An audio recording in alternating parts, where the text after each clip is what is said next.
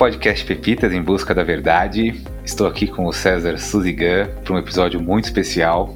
Tudo bem, César? Tudo ótimo. É um grande prazer estar aqui compartilhando com você. É um prazer todo meu.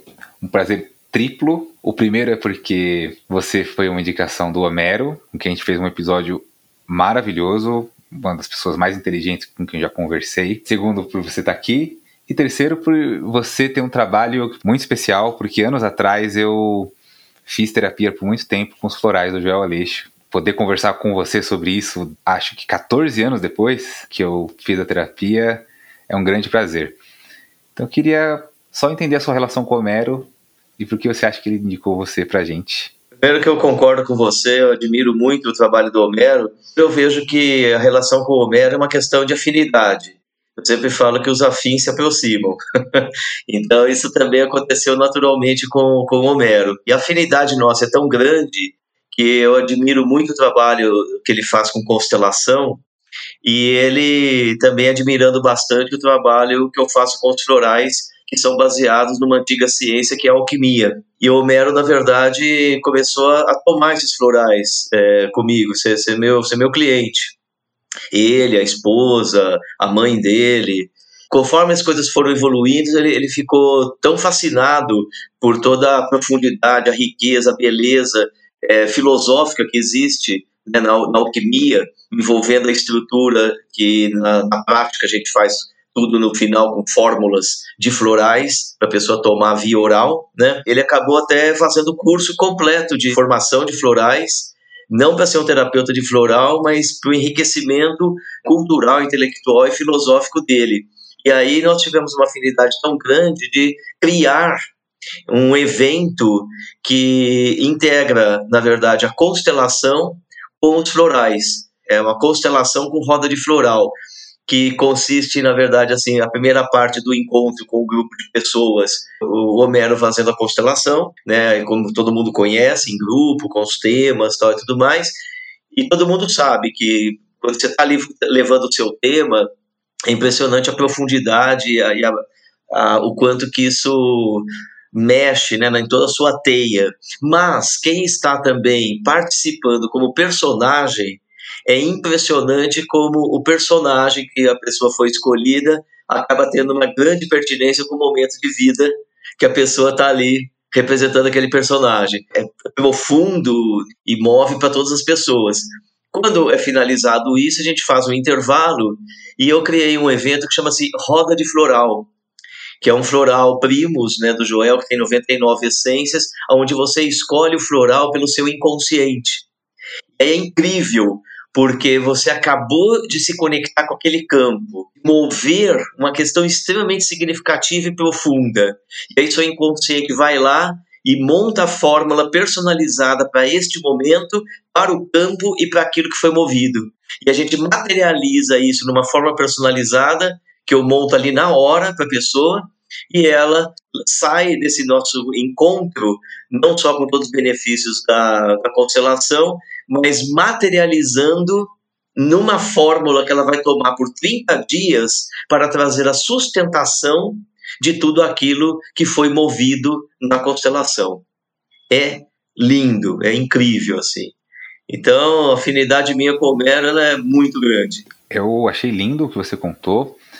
Uma das coisas que já me veio à cabeça é que quando eu fiz constelação foi tão profundo e eu faço terapia, faço psicanálise e, acho que quem acompanha, me acompanha aqui no podcast sabe um monte de coisa que também eu já fiz e continuo fazendo, mas eu fiquei com aquela impressão da constelação que é nossa, ainda bem que eu tenho um lugar para sustentar isso que eu que eu descobri hoje, porque é tão profundo que que sozinho eu senti que talvez eu não ia conseguir não ia conseguir sustentar.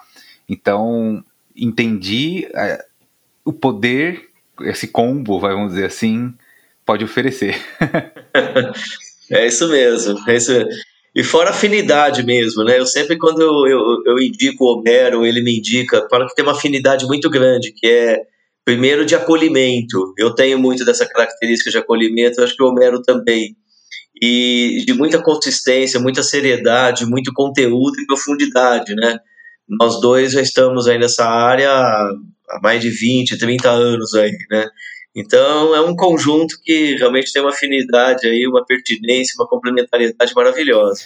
Eu percebi esse acolhimento com, com vocês dois, até pela, pela paciência que você teve para a gente poder marcar esse encontro, que houve muitos desencontros por minha responsabilidade. A gente já falou sobre isso bastante. É, eu quero muito que você explique melhor o que é o, o floral do Joel, mas antes disso, queria saber um pouco sobre você. Como que você chegou no floral, um pouco da sua história? É interessante, porque hoje eu tô com 58 anos de idade e nos últimos 22 anos é que eu estou estudando os florais específicos de alquimia, né? Que são aí canalizados pelo, pelo Joel Aleixo e já estou com 19 anos de experiência clínica, é, exclusivamente com esses florais. Então, dá para fazer as contas aí que eu não sou terapeuta floral a minha vida toda. É muito interessante porque quando eu tinha uns 6, 7 anos de idade, eu já comecei a tocar piano, porque minha mãe era professora de piano lá no interior, né, em Ribeirão Preto, interior de São Paulo. E eu comecei a tocar muito piano, assim, estudando e tal. E aí comecei no, no piano erudito, porque era a linha de estudo e ensinamento da minha mãe. E eu acabei desenvolvendo, depois com 12, 13, 14 anos de idade, participando de muitos concursos, ganhando concursos internacionais, concursos aqui no Brasil, de piano erudito. E aí a minha mãe teve um, um sucesso tão grande com seus alunos de piano, né? Eu lembro que até hoje aquela plaquinha em frente de casa, assim, leciona-se piano. e isso chegou uma hora que a gente tinha piano para casa inteira, de tanto aluno que ela tinha. Tinha piano na cozinha, e estava cogitando a possibilidade de colocar um piano no banheiro, porque não tinha mais onde pôr piano com tanto aluno que minha mãe tinha, era um sucesso assim. E aí chegou uma hora, todo mundo incentivando e tal, ela falou, vou abrir uma escola de música. Em 1980, ela pegou e abriu a escola Vila Lobos, em Ribeirão Preto, que se tornou um ícone da, em Ribeirão e em toda a região. Ela falou, olha, quer vir junto? E ela me convidou. E aí começou a minha trajetória, não de música, tá certo, mas era numa escola de música, mas uma trajetória como empresário. Eu, com 17 anos, fui emancipado para já fazer parte do contrato social. Junto com ela, sócio da minha mãe, a gente dando continuidade. E fizemos grandes realizações e eventos, conquistas dentro do MEC para oficializar cursos que antes não existiam. A gente marcou bastante história, ao ponto de que eu, com 25 anos de idade lá em Ribeirão Preto, eu fui secretário de Cultura, substituindo o seu Antônio Palocci. O pai do Palocci, que todo mundo conhece, é um ícone em Ribeirão Preto da cultura de Ribeirão. Tanto é que mudava os governos, as prefeituras, o seu Palocci, ele continuava lá. E aí, quando morreu, eu falei, quem que vai substituir o seu Antônio? Eu era tão ativo eu fui escolhido com 25 anos de idade para ser secretário de cultura lá. Eu me deixei levar pelas crenças e pseudo-verdades da sociedade. Poxa, César, você vai ficar aqui no interior, em Ribeirão, com escola de música, pô, acabou aí o, o mandato, acabou você como secretário, você, você pode muito mais que isso, você para ser alguém, você precisa mais que isso. E eu me rendi e me deixei levar por isso inclusive até pelos conceitos disso que eu estou dizendo, vindos até da família, para você ser um cara honrado, para você ser um cara realizado. E aí eu falei, não, então tá bom. Então aí eu peguei e, a partir de um convite, abrimos um estúdio de gravação em Ribeirão Preto. Aí abrimos o estúdio e aí eu tinha, na verdade, aí já o cargo público, a escola e o estúdio. Aí eu falei, não, mas o mercado de Ribeirão Preto a gente já conquistou na escola e no estúdio. Então agora eu vou conquistar o mercado de São Paulo, porque aqui é muito pouco. E aí eu comecei a conquistar as agências de São Paulo, as grandes agências de publicidade. Numa época que não tinha internet, as, as trilhas eram gravadas em fita cassete, e eu pegava o meu carro e andava 320 quilômetros entre São, Ribeirão e São Paulo, que não era pista dupla. Não existia nem a Bandeirantes, nem a Anguera tinha pista dupla. Eu botei três vezes o carro, por tra eu trabalhava, virava três noites no estúdio, sem dormir, sem nada, fazendo campanhas, assim. Hoje a gente clica aqui no digital e você muda o que você quiser. Você imagina uma fita cassete que você viaja 320 quilômetros, chega em São Paulo, o cara edita o filme e fala assim: ó, oh, pega esse plim aqui, põe 10 segundos antes. E eu falava: ok. Aí eu botava a fita dentro do carro, 320 quilômetros, chegava no estúdio, mudava o plim, volta para 320 quilômetros, e foi isso. E aí eu conquistei muitas contas mesmo. Chegou uma hora que ficou inviável. Eu não aguentava mais viajar e capotando o carro, tal, de sono, né? Falei, ah, então vamos abrir um estúdio em São Paulo. Aí eu abri o meu primeiro estúdio em São Paulo de gravação, sócio do César Camargo Mariano. Para quem não conhece, o César Camargo Mariano, eu considero um dos maiores pianistas e arranjadores do Brasil. Foi casado com Elis Regina, né, fez todos os arranjos da Elis, da Elis Regina. É o pai da Maria Rita. Então eu tive o privilégio do, do César Camargo ser o meu sócio. E aí chegou uma hora que o César, a gente começou a trabalhar muito com trilhas, né, tanto de publicidade como de cinema, de, de peça de teatro. Chegou uma hora que o César se encheu do Brasil e falou: estou me mudando para os Estados Unidos, tchau. Aí eu chamei outro sócio, um grande maestro, que é o Amilson Godoy, que é um grande maestro, direito autoral tal. Aí eu também defendia direito autoral. Aí falei, não, agora eu quero entrar na área, na área fonográfica. Aí eu tive uma parceria incrível com grandes projetos pioneiros com o Toquinho. O Toquinho, inclusive, é meu padrinho de casamento. De tantos projetos que a gente fez juntos tal. E aí eu falei, não, mas agora está começando a ter o mundo digital. Agora é CD, é DVD, CD-ROM. Acho que ninguém nem sabe o que é CD-ROM. Mas aí eu abri uma empresa de multimídia. Aí eu falei, não, mas agora as, as músicas estão começando a ficar on demand. Então, aí eu fechei uma, uma, uma empresa na Alemanha, na Áustria, com mais três sócios, para ter uma distribuidora de CD e DVD, e depois fiz uma parceria com o somlivre.com para música on demand. Enfim, chegou uma hora que eu estava com seis empresas, eu à frente de todas elas, todas com muito sucesso, com dinheiro, repercussão. A minha esposa, é, ela é executiva da Research International, ela tinha conta da América Latina e da, da, da tal, de pesquisas. Então nós dois, eu e a Fernanda, minha esposa, nós éramos um casal 20. Todo mundo queria ser como a gente, que a gente estava no meio de gente famosa, um monte de eventos bacanas, com sucesso, com muito dinheiro, porém, o nosso casamento estava começando a, a ter problema, a gente não conseguia engravidar, e para resumir a história, tive seis úlceras ao mesmo tempo sendo que duas dessas úlceras hemorrágicas eu comecei a jorrar sangue para tudo quanto é lado, por baixo e por cima. Então, assim, aquilo que o mundo, a família, eu me deixei levar, o que era um cara de sucesso, o que é ser uma pessoa bem-sucedida e tudo mais, nunca estava correspondendo, porque a minha vida pessoal indo embora e eu ia morrer. Eu, o Gastro falou para mim, falou, César, você chegou aqui com uma gastrite, cara. E a gente falou, a, a vida te deu muitos avisos e você não prestou atenção em nenhum. Né? E agora não tem mais nenhum remédio que eu possa te dar, não tem como operar seu estômago. Como é que você opera um estômago com seis úlceras? Vai tirar que pedaço? Não fica nada, né? Ele falou: e a gente não tem mais recursos, a gente não tem o que fazer. Então pode ser que você, você vai morrer. Quando isso bateu, né? Eu precisei, fui tão cabeça dura, né? Insistir em me render ao que é uma pessoa de sucesso, que a sociedade te cobra, né? te compara, te julga. Eu fui bem refém disso. E aí, quando bateu mesmo, eu encontrei os florais Joel Aleixo. E quando eu encontrei os florais, a primeira coisa que foi colocada para mim foi assim: olha, César, você vai fazer os florais de limpeza. Falei, o que é floral de limpeza? Falou, todos os tipos de questões que você herdou de crenças, de hábitos, de traumas, de sombras, de medos, o que a sociedade te impregnou, o que você pagou. Você está refém disso. Se você não ficar livre disso, você não, você não vai ser você. Isso não é você. Falei, eu concordo. E aí eu comecei a tomar os florais do Joel Aleixo, fiz os florais de limpeza, de DNA, são fantásticos, são florais que é uma verdadeira virada de página na vida, e foi na minha estou aqui vivo, de corpo presente. Se não fosse isso, não era para eu estar aqui agora de corpo presente. Eu ia estar conversando com você, Júlio, meio no espírito, assim.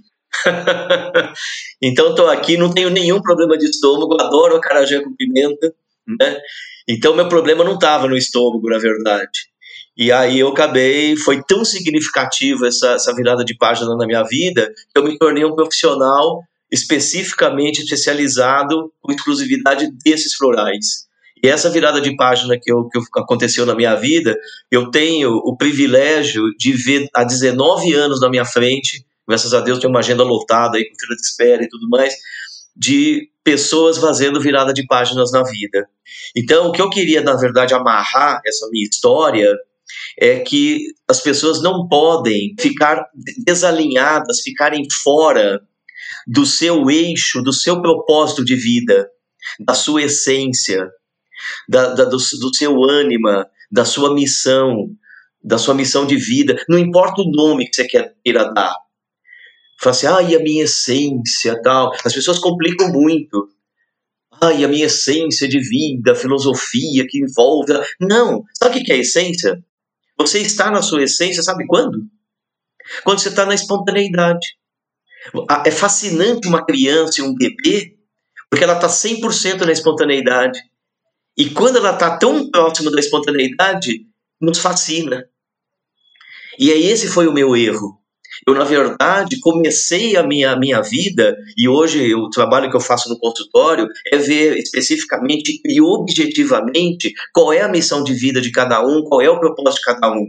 Passou dos 28 anos de idade, você não tem isso na ponta da língua, tem alguma coisa errada na tua vida. Você está perdendo tempo com alguma coisa. Eu perdi bastante tempo. Aliás, quase perdi minha vida. Então, assim, para ficar claro com essa história que eu contei, a minha missão de vida, o meu propósito, pelo mapa astrológico que eu trabalho, eu trabalho com florais astrológicos, a pessoa toma o mapa, as fórmulas. A minha missão de vida é, a partir da minha, pegar a minha sensibilidade e levar para o coletivo. Então, veja bem, eu comecei desse jeito. Eu tocava piano, eu dava concertos, eu pegava a minha sensibilidade e levava para o coletivo. E eu me dispersei completamente disso me deixando trair pela questão do capitalismo, da questão, eu não sou contra o capitalismo, pelo amor de Deus, mas da jeito, do jeito que eu fiz, eu, eu negligenciei a minha essência, sendo empresário de, de, dessa maneira tão faminta que eu fui. Aí o que aconteceu? Agora, como terapeuta floral, eu resgatei a minha essência de novo, a minha missão de vida. Falei, não, peraí, César. Como assim missão de vida? Você acabou de falar que a sua essência, a sua sensibilidade para o coletivo, você estava na música, agora você está com floral? Sim, mas eu voltei para a minha essência. Hoje eu pego a minha sensibilidade e levo para o coletivo através dos florais Joel Aleixo de alquimia. Então, gente, presta bem atenção. Propósito de vida, essência, missão de vida não é profissão. Tem que tomar muito cuidado com isso, tá? Com os testes de aptidão, com tudo que você vai fazer, com a linha de coaching, muita atenção com isso. Então você tem que ter, na verdade, qual é a essência. Quando você está em clareza, bem objetiva da sua essência, aí você tem a possibilidade de N manifestações, porém honrando a sua essência, a sua missão de vida e seu propósito. Então, resgatei. Estou aqui vivo, bem sucedido, a minha família saudável, Tô com a mesma esposa, a Fernanda, uma pessoa incrível, apaixonado, e deu tempo, né? Eu tô com uma filha de 15 anos. Deu tempo. Aí, então, gente, nunca é tarde e não abram mão daquilo que você é, da sua essência. Essa é a única forma de você dar certo nessa existência. Não abram mão disso. Nada justifica. Nossa, meu Deus do céu. talvez tenha sido um, uma das declarações mais contundentes que a gente teve aqui. Eu estou super agradecido de ter ouvido isso. Tem pequenas perguntas que eu até vou querer fazer depois, talvez em outros episódios, porque eu não quero contaminar com novas questões esse manifesto lindo que você acabou de deixar pra gente. Dúvida pontual número um: você é de peixes? Não, eu sou aquário com ascendente em touro. Então, esse meu lado do coletivo, lado humanitário, trabalhando com tudo aquilo que é inovador, sempre foi uma vertente. fui o primeiro cara a fazer CD personalizado no Brasil. Então, mesmo numa área empresarial, estava lá o meu lado inovador, tecnologia, né? Florais. Ah, você trabalha com floral de bar? Não. É um floral completamente diferente. É um floral extremamente arrojado de tecnologia de medicina natural e tudo mais, com transformações incríveis. Mas eu tenho meu ascendente em touro, que pega todo esse, esse louco do aquário e fala assim: materialize, meu. Mas materialize com as quatro patas no chão, tá? Com responsabilidade, acolhendo, acolhendo e tudo mais. Então eu gosto da, da, da, combinação do meu mapa, eu gosto. Ah, muito legal. Pô, uma coisa que eu fiquei impressionado com que você falou, né? Eu nunca tinha parado para pensar. Mas aí você falando agora ficou muito claro, porque você está em Ribeirão Preto e falam assim, não, César, para ser alguém, você precisa XYZ. Esse discurso, ele já é muito violento, porque ele pressupõe que você não é alguém, né? Mais do que ser rico, do que atender uma expectativa, é você é ninguém. Vá ser alguém, né? Isso na raiz do, do discurso configura já um, uma anulação, uma desvalorização muito profunda. E aí eu escuto isso, sempre, sempre escutei isso. É, o que eu vejo com isso que você está trazendo é uma outra coisa que eu gostaria muito de atentar as pessoas que estão nos ouvindo porque essa história que eu contei agora é uma frase que eu criei, eu já falo há muitos anos nas minhas aulas, nas palestras tal, que as pessoas pagam um preço muito alto, se desequilibram e adoecem por viver em função do mundo externo, negligenciando as suas questões interiores. E até hoje isso está acontecendo. Aliás, a partir de várias questões. Já tendo um mundo hoje que está chacoalhando bastante essa, essas questões. Então, assim, o preço é muito alto para de dar tanta atenção para o mundo externo e valorize e dê atenção às suas questões interiores. Essa é a única chance que a gente tem de ser equilibrado, saudável, feliz e com sucesso. Amém. Concordo plenamente. Uma coisa que eu também, se você se sentir à vontade de dividir com a gente, tá? Você falou que estava com as seis úlceras e aí você falou que encontrou os, florais. Eu queria saber como que chegou em você o floral. Apesar da gente ser empresário, eu, é, executivos, né? Eu e a minha esposa, nós dois como executivos, a gente sempre procurando produtos naturais, autoconhecimento, natureza, mesmo como executivos, né? Quer dizer, a, a vida e a veia tava ali, né? Tentando falar, ô gente, vai lá, né? Mas a gente fazia isso como uma questão complementar à nossa vida. Então a gente fazia uns cursos, algumas coisas. E a minha esposa, foi fazer um curso de astrologia. E aí ela, ela foi sozinha. Aí ela voltou, e eu já com as úlceras. Ela falou, César, eu estou fazendo um curso de astrologia que é diferente. E eu cético. Eu falei, ah, diferente do que? Isso aí não resolve nada. Aí ela foi lá pro curso, voltava, César, essa astrologia de um tal de Joel Aleixo, não é só um mapa astrológico, você toma o mapa, faz fórmula. Falei, ah, mas o que, que adianta isso? E eu cético, né? Você vê como que a gente é, é, cabeça dura, né? Chegou uma hora, quando eu tive essa notícia que eu ia morrer e tal e tudo mais, ela falou, César, eu acho que agora você deve ir lá comigo para você conhecer o que, que são esses florais tal, e tudo mais. E foi aí, através da sabedoria e da conexão da minha esposa, que eu falo, todo homem está perdendo um tempo muito grande em não ouvir a sua esposa. O homem que não ouve uma mulher é muito bobo, porque a mulher ela tem uma conexão com a natureza que nós homens não temos. Ah, tem o sexto sentido feminino, mas não tem masculino. A troca de líquidos e hormônios que acontece no corpo da mulher não acontece no nosso corpo. A natureza ela confia um ser dentro da mulher, não dentro do homem. O homem não engravida. A, a conexão que a mulher tem com a natureza é muito grande. Então isso faz ela ser um ser muito mais rico, muito mais conectado. Aí, quando eu já estava no limite, eu me rendi. E aí eu ouvi a sabedoria da minha esposa, a sabedoria da mulher que eu tinha do meu lado, a natureza que estava ali toda conectada com toda a sua riqueza. E aí foi o canal para eu ter o contato e conhecer os florais Joel Aleixo. Ah, maravilhoso. Tem todo tem muito livro da Marie-Louise von Franz e vários junguianos analisando conto de fadas e psicologia do masculino, do feminino, em que, que toda a simbologia que é do príncipe escuta, aprendendo a escutar a princesa, né? E significa entrar em contato com a própria intuição, né? Muito legal.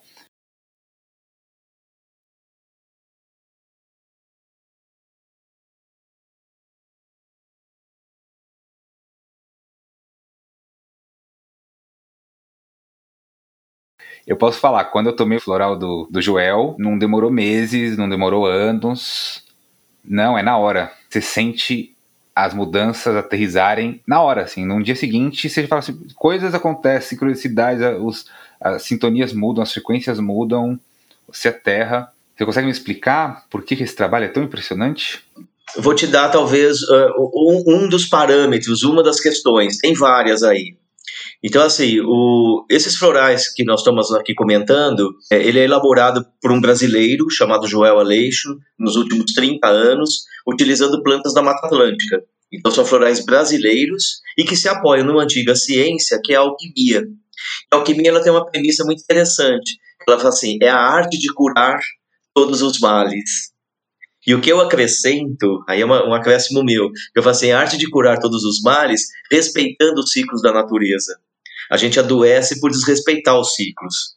Respeita o ciclo do sono, você paga um preço danado. Respeita o ciclo da sua alimentação, preço danado. Mas tem vários ciclos que a gente paga um preço altíssimo, com sintomas, doenças, morte e tudo mais. Então a gente resgata isso né, na verdade. É muito fácil a gente colocar a, a trajetória dos florais para um cliente, porque na verdade eu não tenho que convencê-lo de nada, ele não tem que aprender nada. Ele tem que ser relembrado. Então, quando você é relembrado, você se reconecta. E a gente está muito desconectado né, da natureza, da nossa natureza, da natureza ao, ao ecossistema do nosso redor, e assim vai. Essa é a primeira premissa, assim.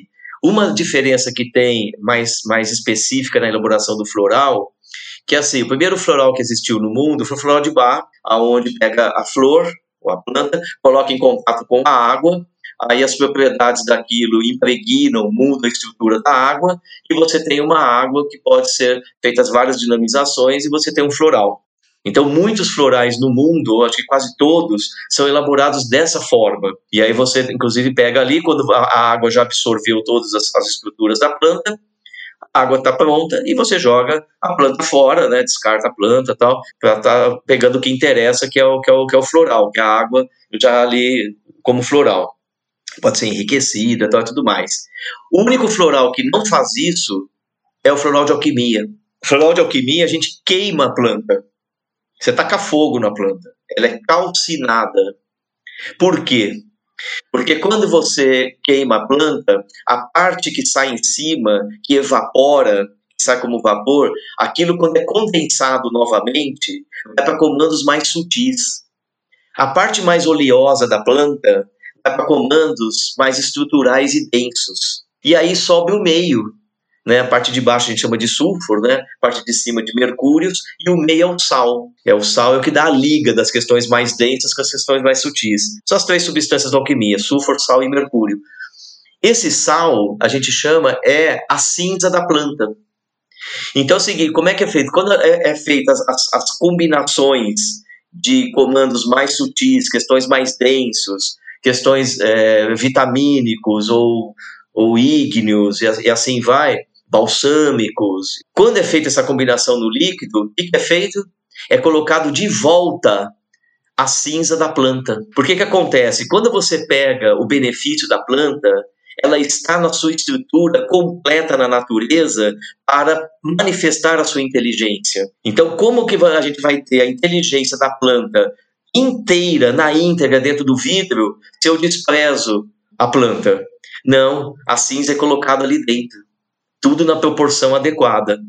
Então, é o primeiro e único floral, pelo menos que eu conheço até hoje, que você tem a inteligência da planta viva na sua estrutura plena da natureza, em formato líquido, pleno, dentro do vidro que você vai ingerir via, via oral. Então, essa é uma diferença fundamental, assim. É, é um floral que realmente tem uma inteligência na íntegra de como a natureza estruturou aquela planta com todas as suas propriedades. Então vamos tê-las na íntegra, com todas as suas propriedades, também no formato líquido. Eu não tinha noção desse, desse processo de manipulação mesmo da, da planta.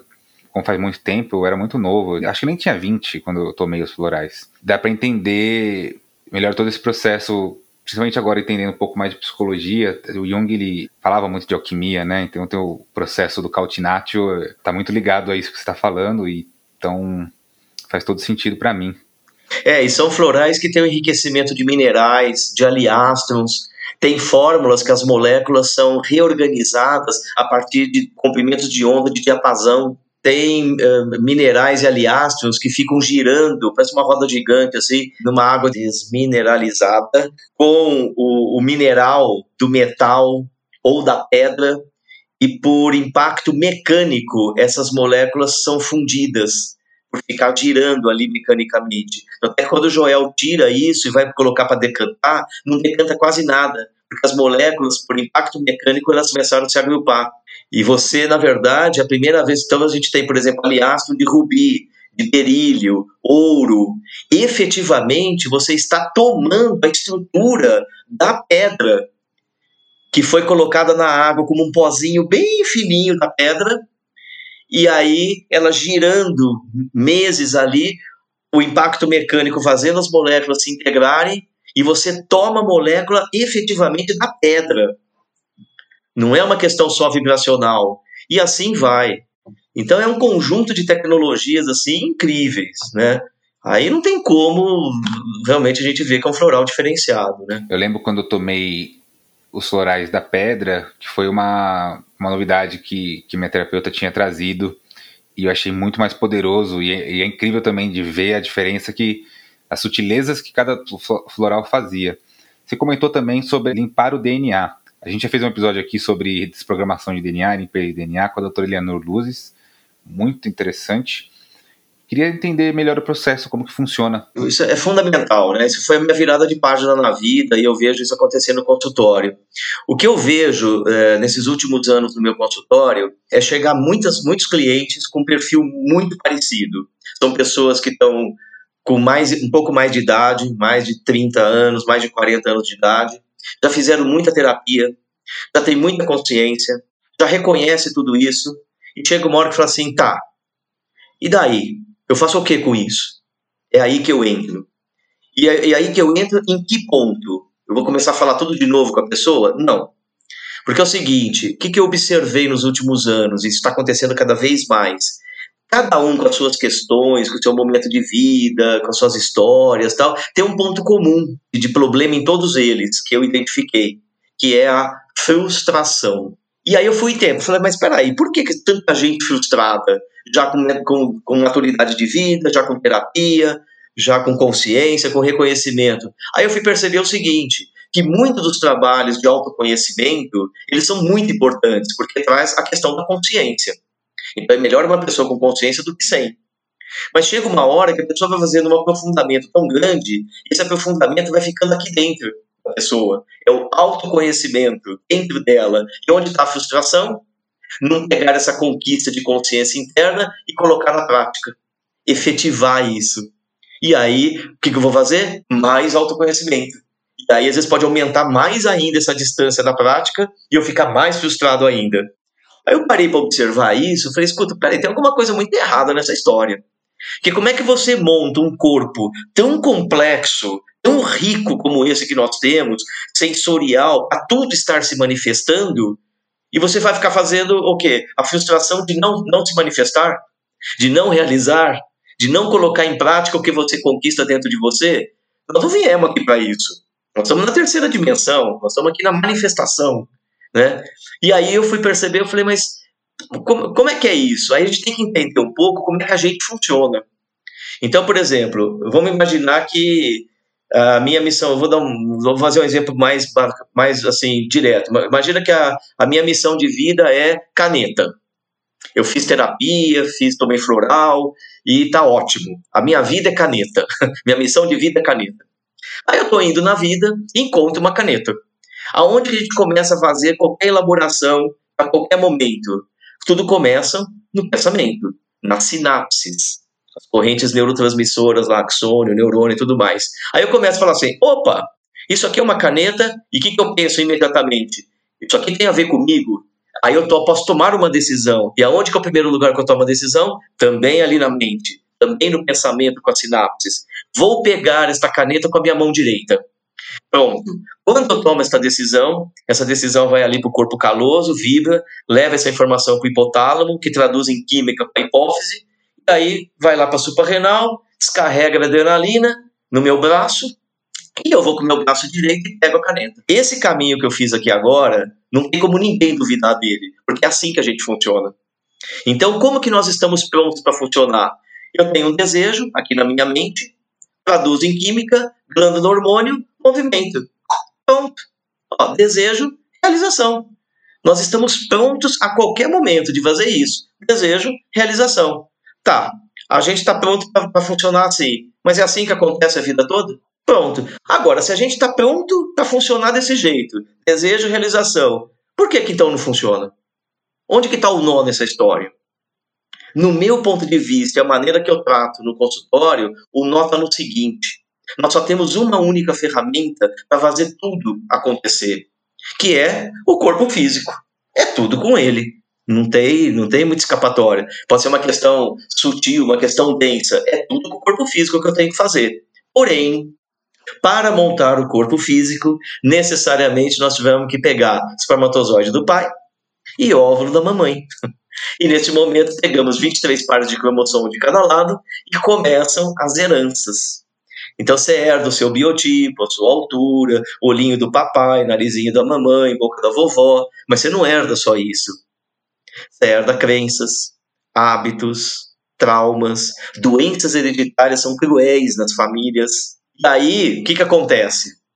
Você pode, isso começa a, a interferir em todas essas questões que você tem ali do seu autoconhecimento. E só um detalhe: quando eu estou falando de pai e mãe, eles são os últimos da fila. Nós herdamos cinco gerações do lado do pai e cinco gerações do lado da mãe. Onde é que esse povo todo tá? Nos genes. Nos genes voláteis aqui, ou seja, parte química do corpo. Então, quando vai fazer aquele caminho que eu falei lá do meu desejo de pegar a caneta, até chegar na caneta, até na minha mão aqui para pegar a caneta, para realizar né, o meu desejo, imagina que eu montei o meu corpo aqui só de medrosos. Eu tenho medrosos paternos e maternos. Quando vai fazer aquele caminho para fazer a química, para minha mão ir lá e pegar a caneta, realizar o que eu quero na minha vida, encontro os medrosos. Eu não pego a caneta, eu vou para terapia. Ah, eu quero, mas não consigo. Eu tenho certeza, mas me boicoto. Aí tarará. Vou fazer um espelho, eu sou a caneta, olhe para você, e tarará, e assim vai. Então, as pessoas, do meu ponto de vista, ótimo, façam autoconhecimento, mas o veículo, que é o corpo, ele precisa estar saudável para atender às decisões evolutivas do seu espírito, do seu autoconhecimento. É como se você pegasse o autoconhecimento simbolicamente e falasse que você é um piloto. Você treina o piloto, o piloto é talentoso. Aí você pega o piloto e põe dentro de um carro. Mas o carro tá uma porcaria. O carro é o nosso veículo aqui, ó, o nosso corpo. O carro se acelera, não anda, derrapa. O que, o pessoal faz? Para o carro, tira o piloto do carro e vai treinar o piloto. Você vai fazer mais autoconhecimento. E o piloto volta aprimorado. Você volta com mais autoconhecimento. Mas no mesmo veículo com as mesmas questões que você está aqui. E aí você fala, caramba, então por que, que eu faço tanto autoconhecimento e as coisas não acontecem? Sim, porque você precisa do, do seu veículo limpo, saudável, pronto para atender você e não as questões que você herdou. E aí não é só o que você herdou, é mais o que acontece de traumas. Então, tudo que impactou do seu primeiro ano de vida até hoje, 100% tudo, tudo, tudo, 100% é memorizado. A gente pode não ter a lembrança, mas a memória está lá. E ela participando de todos os seus processos de uma maneira cumulativa. Então, já vem da... E outra, antes da sua primeira respiração, existe um kit de floral no consultório, nesse sistema de florais, que chama-se limpeza de traumas intrauterinos. Então você já começa a ser impregnado com questões que não são suas desde a barriga. E depois na vida, e depois mais as heranças e os traumas. Então, na verdade, um trauma, uma herança, um padrão, pode, na verdade, na verdade estar prejudicando a sua missão de vida, por mais que você tenha clareza quem você é, o que você quer fazer, pode. Porque a química final não lhe atende. Ela tem que estar correspondendo para aquilo que o espírito emana. E você pode, inclusive, é por isso que eu falei que a importância das terapias para a consciência. Imagina se a pessoa nem tem consciência. Aí ela já, ela já vai a reboque mesmo. Aí ela vai, na verdade, ser a pessoa que vai estar tá levando caldo e não vai estar, tá, vida não faz sentido mesmo, não sei para que, que nós estamos aqui, vai por aí afora. Então, é, existe um floral que chama-se DNA alquímico, que ele faz essa limpeza. Vamos entender o que é essa limpeza. Existe um mapeamento muito bem feito do DNA humano assim, de 2 a 8%, o DNA é fixo. Não dá para mudar a cor da pele, cor do olho, cor do cabelo. Mas é 2 a 8%. Ou seja, nós temos mais de 90% de genes que são voláteis. Por isso que a gente é tão suscetível e fica refém das questões herdadas e impactadas e impregnadas na nossa vida. Como eu com a minha história aqui que eu quase morri. Agora, se é 90% né, volátil para permear, para pegar tudo isso, opa, é 90% volátil para você jogar fora. E é aí que a gente entra com uma tecnologia dos florais e com os recursos que a natureza nos oferece e efetivamente ninguém tem que ficar pagando o preço de ter consciência das coisas que repete de padrão do pai, da mãe. Ai, que droga, odeio aquele jeito que meu pai fala. Ai, que minha mãe faz. Aí você fala, ai, que duro, meu. E agora eu tô fazendo igual. Aí quando você vai criar os filhos, aí você repete o padrão de educação com seus filhos, e assim vai. Então, além de ter a consciência, não fique refém disso. Não precisa. Honre a sua existência, honre a sua manifestação personalizada que está lá na sua, na sua missão de vida, no seu propósito. Né? A vida é muito rica, é muito bela e ela é muito curta. Então, não desperdice nada disso, não fique refém dessas questões. Eu, eu preciso só abrir um, um, um parênteses, porque quando eu resolvi fazer esse podcast foi um experimento de campo mórfico mesmo. E essa corrente de indicações, ela me faz entender que eu estou vivendo uma grande conversa. Porque tudo que você está falando aqui, eu fico muito feliz de, de, ouvir um novo ponto de vista que reforça os pontos de vista antigos, dos episódios anteriores, né? Então a gente teve três episódios cruciais aqui falando sobre psicologia pré-natal, sobre traumas intrauterinos, sobre início da vida. Acho que a gente ainda não abordou profundamente, ainda não chegou ninguém para falar sobre isso, sobre epigenética, que mostra como que derruba o determinismo genético, né? Então, só queria fazer esse parênteses, e já escutei bastante, inclusive aqui, sobre essa, essa, o que você falou do piloto do carro, sobre o canal, né? Então, um cano de plástico derrete se vem ouro líquido. Então a gente precisa fortalecer a nossa estrutura para poder sustentar esse, esse ouro líquido que a gente canaliza, que é a nossa vocação, que é, o nosso, é a nossa missão, né? Também o nosso chamado, depende, independe de como as pessoas querem falar, né? Eu achei maravilhoso tudo isso e cada vez mais convicto que essa conversa precisa continuar. E, e César, para isso, é, tem, tem uma tradição aqui no nosso podcast em que primeiro peça uma indicação de um livro ou um filme para você dividir com a gente, que você acha que possa acrescentar. Não precisa ter a ver com a nossa conversa, algo que você sinta que vale a pena ser dividido. E também ah, eu abro sempre espaço para você indicar o próximo convidado com quem eu vou conversar. Ok é, o, o, a indicação que eu faço do, do, do, convidado e do livro, ele é o autor do livro. é uma pessoa que eu admiro há muitos anos e não sou só eu, eu acredito que talvez seja um dos brasileiros mais sábios que eu conheço, em termos de sabedoria, não é só de conhecimento.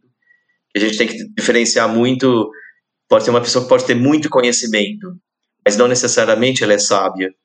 E tem muita gente sábia que nunca foi para um banco de escola, né? Essa pessoa tem os dois. e chama-se Roberto Otso. O Roberto Otso, ele é um grande estudioso de taoísmo, de filosofia, I Ching, astrologia, e o livro dele, que é um sucesso, já, eu não sei que edição que já está agora, já indo para, sei lá, 15 edição, que é um livro recomendado, inclusive, chama-se, o livro dele chama-se Sabedoria da Natureza, Roberto Otso, Sabedoria da Natureza. E esse livro ele é recomendado no, nas universidades, nos cursos de filosofia e de psicologia. É, é incrível, assim, é, é o único livro que eu mantenho no meu consultório para ser vendido e que dependendo do ponto que, que, que o cliente está, até da trajetória, eu, eu, eu indico, porque Não é um livro de autoajuda, não tenho nada contra livros de autoajuda, mas não é bem a minha linha. É, é um livro que traz o óbvio né, da, da, da natureza, é você observar a natureza para trazer sabedoria para a sua vida. Então, por exemplo, ele quando analisa a água, ele fala assim, a água sempre vai pelo caminho mais fácil da natureza. Então, a água vem, desce a montanha, encontra a pedra, mas ela não para na pedra, quebra a pedra, dá volta, contorna, vamos, né? Será que a gente não precisaria ter um pouquinho mais de sabedoria da água na nossa vida, né? para não enterrar. E assim vai, é uma delícia, assim. Então, é um privilégio, assim, se vocês puderem ter essa troca com esse mestre, que é o Roberto Outros. Maravilha, vou atrás dele, vai ser um prazer, agradeço muito. Queria dizer também que aqui é um espaço sempre aberto para você voltar, então gostaria muito de ter outras conversas maravilhosas com você. E já vou abrir um convite para a próxima, porque a gente foi muito longe aqui na conversa. A gente falou de introteína, a gente falou de limpeza de DNA, mas gostaria muito também de, de entender um pouco mais na é, numa camada mais prática como que esses, esses florais podem funcionar em termos de temperamento, de personalidade, algo que traga até um pouco mais de, de clareza, primeiro nível, assim, sabe? Se você tiver disponibilidade, no próximo episódio a gente conversa sobre isso. Nossa, tá aceito e com o maior prazer. Muito obrigado, puxa. Então, desde já agradeço a sua presença e conversamos no próximo episódio. Muito obrigado, prazer é grande meu.